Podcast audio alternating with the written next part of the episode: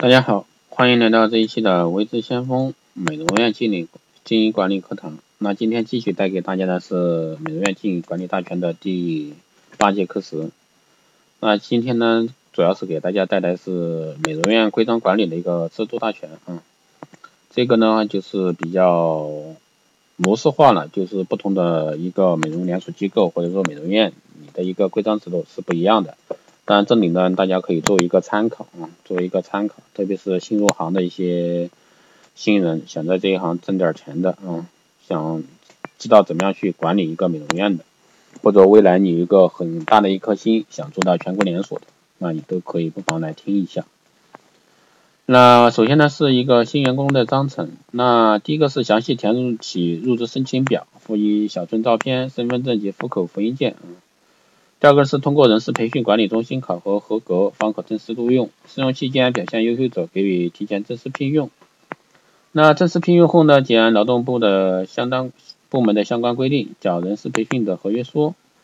那第三个呢是试用期未满一个月而自动离职者，薪资不给予补发。试用不合格者，本公司给予一个解雇。这里的话只是做做一个给大家的一个参考啊，参考。啊，一般来说，试用期的话，一般就看你怎么样去定了。然后薪资的话，一般是不建议，嗯，不给予补不补发啊，一定是有的。只是说根据你不同的一个美容院和美容连锁机构或者说美业机构，怎么样去试行这一块。那人事章程方面呢，就是员工的一个跳职啊、任免职由办公人事部负责这些，包括员工的学历证书啊、健康证及工作合同书啊。一个机构的规定，叫人事培训中心，这些的话，像这些人事这方面的话，作为一个连锁机构也好，也还是一个大型美容院会所也好，其实这些都是基础的啊。那这里面最重要是一个健康证啊，以免一个卫生部门随时来抽查你啊。第三个呢是员工辞职必须提前一个月交辞职报告，否则按自动离职处理，以书面形式向店长申请，店长核准后签名确认，并交经理批准。并将工作工工作方面内容、工衣以及其他属于店内的物品归还归还机构啊。经查对办理离职手续。那主动辞职技能培训费一律不退。这个的话，这个就是看每个美容院、每个美容机构的一些规定啊。一般来说，有的机构会收一个培训费，有的机构是没有的。啊，有的甚至是带薪上班、带薪培训的，对吧？所以说各个机构它是不一样的。那第四呢是凡有下列情形者，一律不得任用为本机构的一个员工。这里作为参考，年满未十八岁的啊，有的地方可能十六岁就开干了。那曾犯刑事案件，受有期徒刑之处分，或者说遭通缉在案未撤销者，基于做刑事案件这方面的。那曾经受过惩戒处分者，未经核准擅自离职者啊，这个现在的人呢更随意，特别是一些美容机构，九零后的妹子，对吧？说来就来，说走就走，给你打个招呼已经算不错了。那因常识受处罚有案底者，有吸毒、赌博、酗酗酒等不良嗜好者，这些呢，这又是另外一说了啊。基本上一般是很难查到的。患有传染病、精神病二级或身体衰弱不不堪胜任者啊，这些呢就是一个模板化的一个东西，模板化的东西，大家知道就行了。那还有呢，就是一个按机构规定美容师的一个级别啊。一般级别的话可以分很多种，不同的机构级别不一样。比如说美容助理呢，初级、中级、高级、资深美容师、助理店长及店长。那每种级别晋升呢，都可以根据结构遵循此结构来做一个晋升。当然，你可以把你的名字叫法不一样啊，叫法不一样。如果说或有国家认。承认的一些大专学历以上的员工呢，底薪你可以给他上浮啊，上浮个百分之三十也好，百分之四十也好，百分之十也好，这就看你的一个机构具体去定了。那我这我这里的话，主要是给大家一个模块化的东西啊，模块化的东西不一定适合所有的店面啊。第七个是根据工作实际情况，那资深美容师、前台工作人员、主管、店长、助理有晋升店长机会，与店长同时参加每季的一个考核。那现在，比如说再大一点的机构的话，店长可以晋升一个片区经理，对吧？那片区经理呢，可以做一个省管经理。那省管经理呢，可以做一个大片区，就是说比如说西北呀、西南呀，对吧？这个大片区的一个省管经理，片区，对吧？区域大，全国区域经理。所以说这个的话，就根据你的一个机构怎么样去分了。工作时间这个参考一般是九点到早九点到晚九点，或者说十二点到十点半。啊不，目前呢，大部分我观察一下美的的一些美容院，基本上都是九点或者说九点半上班，然后到一个晚上的九点或者说九点半，甚至到十点。所以说不同地方的一个时间是不一样的，这个大家去自己调节。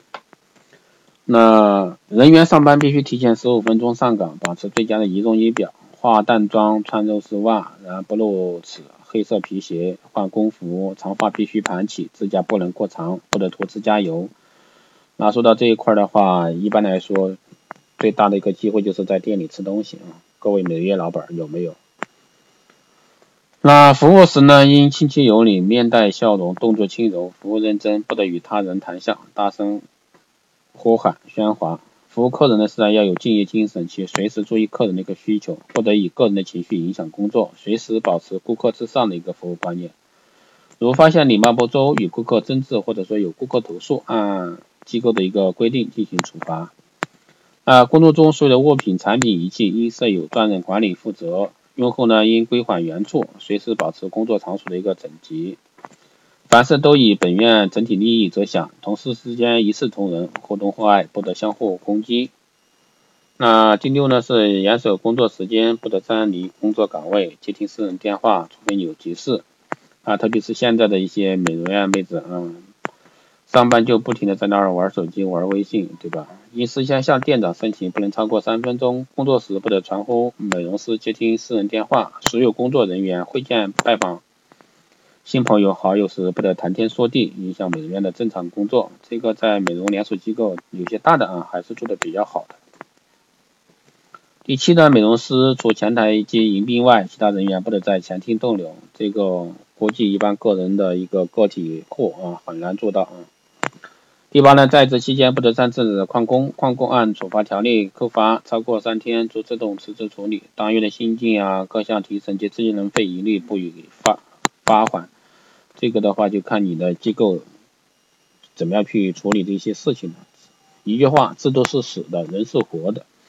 啊，在管理中要体现一个人情的到位。嗯，服务从上级主管分配，确实做好分类工作。如有不同意见及提议，以最佳的一个方法实施反映，禁止恶意伤人、诽谤同事。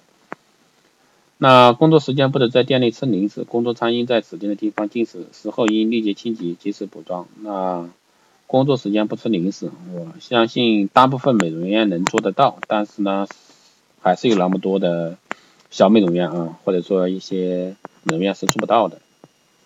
啊，轮班值日生应严格按照机构的一个值日生守则工作，这个我不知道一般的小的连锁店会不会有，那一般大店肯定会有啊。那做一个每周一上午为会议时间，也就是我们经常说的例会啊。店长布置工作任务及要求每个员工必须出席。啊，美容师呢需按人酬按人酬咨询预约制工作。那员工穿工衣一定要按本公司的一个规定严格执行。那评估表，员工由店长评估，店长经由经理评估，这也就是相当于一级扣一级啊。之前也经讲过这一块啊。那员工人为损坏仪器啊，或者说其他店内的公物啊，按价格扣罚；无人承认，则整店每人平均扣罚。那店长的试用期呢为三个月，这个就这些啊，都是可以每个美容院都能做得到，只是说执不执行得到又是另外一说。这里呢只是给大家提一下啊，学习培训考核晋升制度。那凡被现在。凡是被一个机构聘用的一些员工呢，都必须经过一个月的培训，经考核后方可上岗。这个一定要培训考核啊，要不然你的一个员工直接上去以后啥也不知道，然后进出洋相，那美容顾顾客来了也是感觉你这里不正规。那员工考核的内容呢，包括工作态度、实际工作成绩、专业理论业务水平、专业技能，其宗旨是顾客至上，服务第一。在这块考核的话，个人建议对理论这块一定要严，然后专业技能毕竟一个月嘛，你需要有个过程，所以说，当然基础的技专业技能必须是硬过，但是理论水平绝对要把这个抓到位。第三个呢是员工工作成绩的考核，主要包括完成工作任务的数量啊、时间、质量、解决工作和技术的疑点以及难点、攻坚成果、传授技术的一个经验、成绩、安全、优质服务等方面情况。那经过考核后呢，成绩显著的方可在原来的工作岗位进行晋升。如有员工自认为有晋升条件，必须逐级申请啊，经考核合格方可晋升。那晋升员工必须在原岗位工作满一个月后方可提升。这个根据你店的情况来做做做一个作业决定的。当然这一块的话，还是优化制度方面，可能大部分时间还是比较适合一些大型连锁和会所店吧。技术研讨制度，那技术总监呢召开技术研讨会时，要符合精简高效原则。会前准备，明确会议议题及所达到的一个目的。参加会议的人员要准时出席，集中精力围绕技术中心讨论问题。会中员工要畅所欲言，大胆发言，讲明理讲明理由与依据，最后技术总监决定形成决议。每天应花二十分钟时间来研究一下当天的技术情况，保证每个员工的工作和技术符合要求。这些的话都是每个美容院的一个工作制度啊，那技术要求也不一样。仪容仪表，仪容仪表的话就是服务员应人员应在营业中工作服啊、工牌，然后。还有就是工作时间要求化职业淡妆或者浓妆艳抹啊，特别是美容院，千万美容院的人千万不要使用香水之类的，包括戒指啊、项链啊，这个你的员工最好不要有这些。工作场所不得大声喧哗与争吵。购物制度，购物制度的话，也就是外出的购物啊。时间必须合理，必须经由经理同意，发票由店长、经理签字后到前台登记并报销。那一般的一个连锁店结构是这样的哈，一般前台的话，那可能是兼顾一个会计的工作啊，那也就是处理一些日常的报表啊、财务啊各方面的一些问题。所以说一般来说，只要是连锁店员工，一般前台应该是有会计的啊。如购买的物品出现问题，必须由购买者负责处理。购买人员必须在没有顾客预约的情况下放出方口外出购物，这个都是简单啊。那预约制度我们来重点说一下。那预约表应由总台填写。如果说客人直接和美容师预约，那美容师必须通知总台，以便总台安排。这个很多时候就会发生什么情况呢？很多时候就发生总台不知道，然后美容师约的，那美容师约呢又不跟总台沟通。也就是我们说的前台沟通，所以说这里就会造成你的顾客，如果说美容师走了，顾客肯定流失。所以说我们前面几期节目讲过啊，就是说美容师只管技术操作，那你还有应该督导，督导也好，还是导购也好，还是一个还是一个经理也好，还是其他，也就是说销售性质的一个人员必须存在。然后美容师你只负责你的一个技术服务就完了，这样的美容院结构的话会比较好一些。那预约程序方面，客人打电话或者说口头预约，总台必须准确填写被预约美容师的姓名、客人姓名、预约的确切时间以及预约的服务内容。当客人被安排接受服务时，总台呢应当填写服务流程、实际开始时间。服务结束后呢，总台填写实际结束时间。凡是一家店你要做大，做成连锁、大型连锁，这这一条就是预约程序这一条是特别特别重要的。第三个呢是美容师应当根据不同的服务项目定时服务，但必须留有充足咨询时间。如果说美容师擅自延长或者缩短服务时间而造成的预约失败，那是情节严重，给予当事人一定的处罚。总台应当安排好每位美容师的预约时间、服务时间、再次预约时间的衔接工作，确保客人在预约时间得到准时的一个服务。啊，正常情况下呢，美容师不得单独与客人约时间，必须有收银员在场。所以说，这就是我前面强调的啊，你的店要想做大，那这一块儿，特别是你还是十多家、二十几家，对吧？甚至几百家的店，那这个最好一般建议就是有自己的一个收银系统啊，自己单独开发的。那如果说客人超过预约时间十五到二十分钟，则视为放弃预约。这个我相信很多美容院是做不到的啊，特别是一些私人美容院做不到啊。个体美容院这更做不到，总台将会安排美容师从事不影响下一轮预约的服务。如果说客人十五到二十分钟后到，那总台要有耐心，并征求客人意见，以便尽快为其服务。这就是一个预约制度啊。那以上呢就是今天这一节课时的内容。那后面的内容呢，可能就会相对来说模块化啊，模块化，那只是说对各位有所参考意见，那你不一定采纳。那在这块儿的话，就比较规范性的一个约束性的一个框架服框架体系吧。啊，各个美容院的情况都不一样，机构也不一样，所以说大家要对这块儿根据自己的情况来去做一个定论。好的，这一期节目就是这样。如果说大家有任何问题，都可以在后台私信，也可以加我微信四幺八七七九三七零四幺八七七九三七零，可以做电台听众，那我就可以快速通过。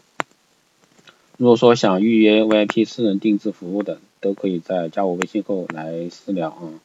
还有想加入相互会社群的，也可以私聊啊。好的，这一期节目就这样，下期。